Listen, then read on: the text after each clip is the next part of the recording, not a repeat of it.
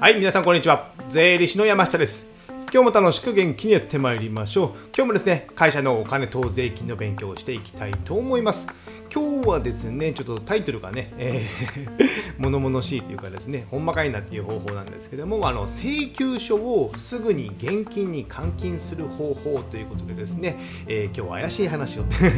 まあ冗談ですけども、まあこれはね、資金調達手段の一つと考えていただければいいかなと思います。請求書を現金に換金する方法ということですね。えー名前はですね、ファクタリング。ファクタリングってカタカナで書くんですけども、聞いたことはありますか？まあ、英語の意味は僕はわからないので日本人なのでですね。あれなんですけども意味的にはですねファクタリングの意味は売掛金売掛金をまあその銀行とかのそういった会社に買い取ってもらってそれを現金化するサービスというイメージです。売掛金の請求書を買い取ってくれるすごいですよね。買い取って現金化するサービス。なので資金調達手段のまあ一つかなとは考えております。でつまりですねまだ未回収の請求書、えー来月末とか今月末に入ってくるような請求書をすぐに現金換金現金に換金できるってことですね。まあ、イメージとしてはですね、あの受け取り手形、あの売上代金、まだね、製造業とか大手のところと取引すると、まあ、手形をね、えー手形でもらうっていう習慣があるとこも多いんじゃないですか。聞くところによるとね、電通の下請けとかはね、半年の手形とかね、半年の手形ってほんまかいなみたいなね、資金繰りやっていけませんよって感じですけども、その受け取り手形をもらったら通常、通常っていうかね、えーまあ銀行に持ってって、えー何パーセントか手数料払って、銀行、まあ、割引手形とか言うんですけども、れを現金化する手形を現金化するサービスがあるんですけどもファクタリングもねそれと一緒で、えその手形ではなく、まあ、請求書を現金化できるサービスっていうことです。なんとなくイメージしてもらいましたかね。これでですね、最近流行ってる、流行ってるというかね、えー勢いに乗ってるオルタという会社があってですね、OLTA、オルタっていう会社がありまして、こうファクタリングの、まあ、ベンチャー企業ですね、ベンチャー企業。えー概要欄に、ね、リンク貼っておきますので、そちらで見てもらうか、えー OLTA ってね、けん検索していただけたらいいと思うんですけども、今 YouTube 見られてる方はね、えーホームページがどでかく出てね、怪しい顔 顔が載ってるかもしれませんけども、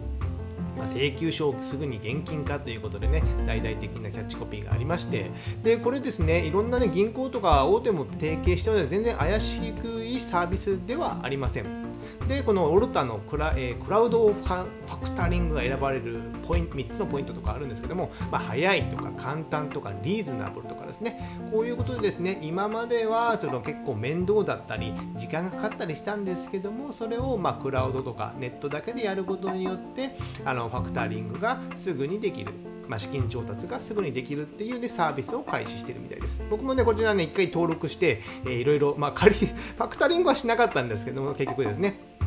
あこういう流れかというのを、確認しましたので、一度目を通していただいたらいいのかなと思います。じゃあ、このオルタの、ね、えサービスを、まあ、紹介する、まあ、別にオルタから僕はお金をもらってるわけではなくて、まあ、やっぱり、ね、企業というのはですね、お金がなくなると会社は倒産します。ですので、お金の、ね、資金調達手段っていうのはね、いくつも用意しておくことがやっぱりいいんですよ。なので、そのね、えこれは使わなくても、まあ、登録だけしておいて、いつでも使える状態にしておく。こういうことがね、非常に大切なんですよ。それをね、ちょっと今日解説していきたいと思います。思ってます。じゃあ、オルタのメリットはさっき言った早い、簡単、安いってことでですね、えこれをね、まあ、ファクタリングの流れ、僕がね、どのようにして、まやったか、まあ、借りてはないんですけど、手続きをどうやったかっていうのをね、ちょっとね、えご紹介したいと思います。まずね、自分の会社を、まあ、このオルタの上に登録して、で決算書とかね、登記簿謄本とかも必要だったですかね、まあ、それはね、まあ、ホームページ見ていただいたら分かるかと思うんですけど、まず自分の会社を登録する。で、その、えー、2つ目は、まあ、残高がまだ残ってる売掛金の請求書ですね、取引先の請求書を、えー用意して、それを請求書を、まあ、PDF にして、データにして、えーアップロードする。そうするとですね、24時間程度で審査が完了する。24時間程度です。まあ、ちょっとね、土日とか挟むとできない可能性がありますけども、えー僕の場合はね、審査してね、いろいろヒアリングされて、に全然数時間ぐらいで電話がかかってきました。なんで、ここのオルタの特徴はやっぱ早いってことですね。早いってことです。なので、残高がある請求書を送付して、あ、送付ですね。クラウド上にアップロードしてでそこで、ね、審査が通ればここポイントなんですけども、えー、2%売掛金、まあ、請求書の残高の請求残の2%から9%の手数料を差し引いて、えー、自分のとこに入金されます例えば100万円の請求残があれば、それまあ9%であれば9万円ですかね。で、9万円から、えー、9万円が手数料として払うので、えー、91万円が振り込まれるっていう感じですかね。で、最後に後日売掛金がその取引先から入金されるじゃないですか、自分の会社にですね。されれば、その時にオルタへその100万円は返済する。で、9万円がま手数料ってことですね。なんとなくイメージできましたか？これがですね、まあ、数日でできるということなのでやっぱり、ね、これは使い勝手はいいですよね。これまではファクタリングといえばですね、あ銀行の子会社とか、えー、あとね、まあ、大手の子会社とかでも結構ね、金融サービスやってるんですよ。上場会社の子会社でファクタリング会社をやってるとかですね。そういったとこであれば、まあ、こんなね、数時間で審査できないんですよ。手数料ももうちょっと高いか。まあ、手数料はね、いろいろ様々なので、この2%、9%が高いかどうかは微妙ですけども、この時間が早いっていうのがね、このオルタの特徴なのかなとかで簡単にできるってことですね。これが流れです。じゃ手数料、ちょっと注意していただきたいんですけども、まあ、初回の取引2%から9%っていう幅があるんですけども、これはですね、えー、ほぼ9%になると思ってください。初回の最初の取引はですね。ですので、例えば先ほど言ったように、まあ、今回1000万の請求残があったら9%なので、90万の手数料を払わなきゃいけない。なので、まあ、意味としてはね、粗利が9%下がる。粗利率が9%下がると考えるとなかなか大きいですよね。いや小売業、卸売業で、まあ、金額は大きいけども、えー、粗利率が低い、えー、卸とかだったら10%とかもありますよね。もう1桁のところもあります、金えー、粗利率がですね。で、小売でもあれば2、3割とかいうことになると、ネットの販売とかですね。そうなると、これをね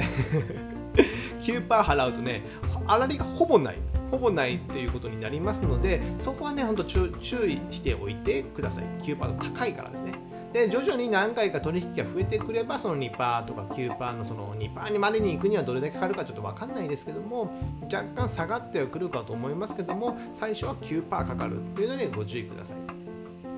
でそこで注意点としてはですねこの手数料この 9%2% から9%の手数料っていうのは基本的に、えー、お金を返済しても戻ってはこないからですね手数料1回払ったら払いっぱなしっていうことになりますのでそこはご注意ください。戻らないってことですね。早く返済しようこれ年9%とかじゃないんですよ。1回9%なんですよね。年率9%ではなくて例えば30日借りてたからその365日分の30日の9%を払えばいいかっていうわけではなくて1回あたり9%とか2%から9%という手数料になるので、えー、基本的には戻らない手数料ですね、えー、戻らないようにご注意ください。あとね、えー、売掛金の取引先、まあ、取引先が法人のみだったと思います。今ちょっとどうなってるかわかんないですけど、僕は1年ぐらい前かな、登録した時には、個人事業は NG って言われてましたので、個人名で請求書が来てるようなところは NG になりますので、そこはあのファクタリングできないというところですね。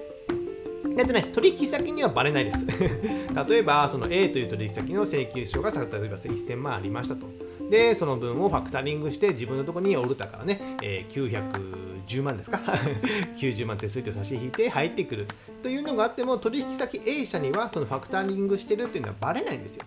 でバレなくてその1000万を自分の会社に振り込んでもらって売掛金を回収した時点で自分がオルダへ返済するという形になりますので、えー、その取引先にはバレないので大丈夫ですね。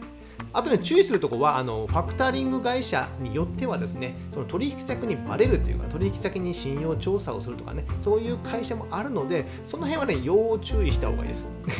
なので、例えばね、自分の取引先 A 社がね、えー、のところをファクタリング自分がしましたと。ただ A 社にね、えー、僕がファクタリングしたことがバレたらね、お前山下の会社ね、えー、資金繰り危ないんじゃないか、こいつ潰れるんじゃないかって思われるからですね。そうすると、えー、自分の会社の不安が高まって、えー、取引が中止されることもあるので、その辺はね、えー、ファクタリングする際に、えー、会社にバレるのか、取引先にバレるのかバレないかっていうのはね、一応確認した方がいいのかなと。オルタはバレない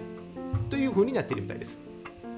じゃあ最後ですね、まとめといたしまして、ここのオルタ、あのね、まあ、やらあの使わなくてもいいです。使わなくてもいいけど、ここのね、登録だけする。登録だけしておく。っていうのはね非常に大切なのかなと思います登録だけまずしておくファクタリングしなくてもですねで万が一の時の資金繰りで使ってみるとかですねで、まあ、一番いいのはね、取引先でなんか結構怪しいところ、毎回入金が遅いよとかね、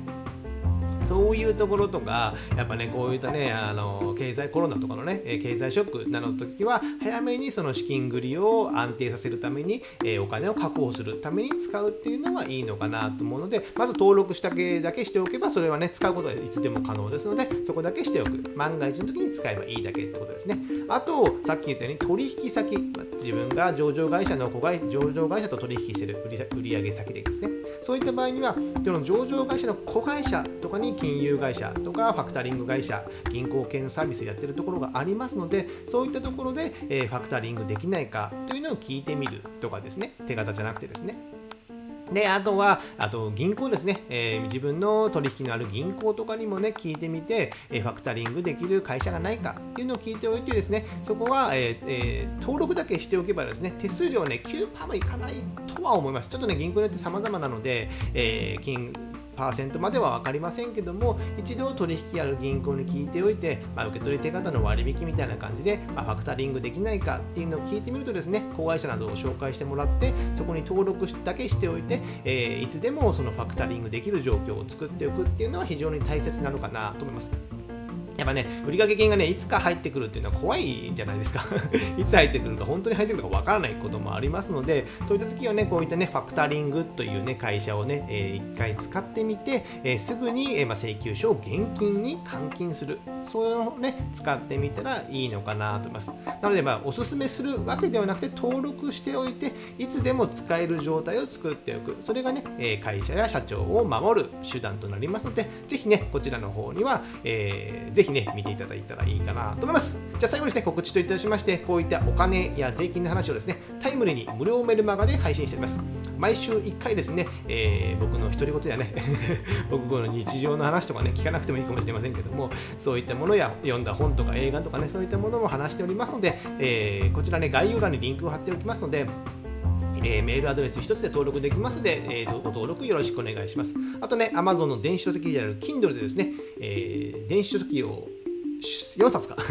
4冊出版しております。決算書の本が3冊と、えー、保険の本が1冊ですね。決算書の本はですね、あの小さな会社の決算書の考え方的なものをです、書いたりしておりますので、こちら、Kindle のね、アンリミテッドであればですね、えー、無料で4冊ともダウンロードできますので、こちらも読んでいただけたら嬉しいかなと思います。じゃあ今日はこれぐらいにしたいと思います。ではまた次回お会いしましょう。さよなら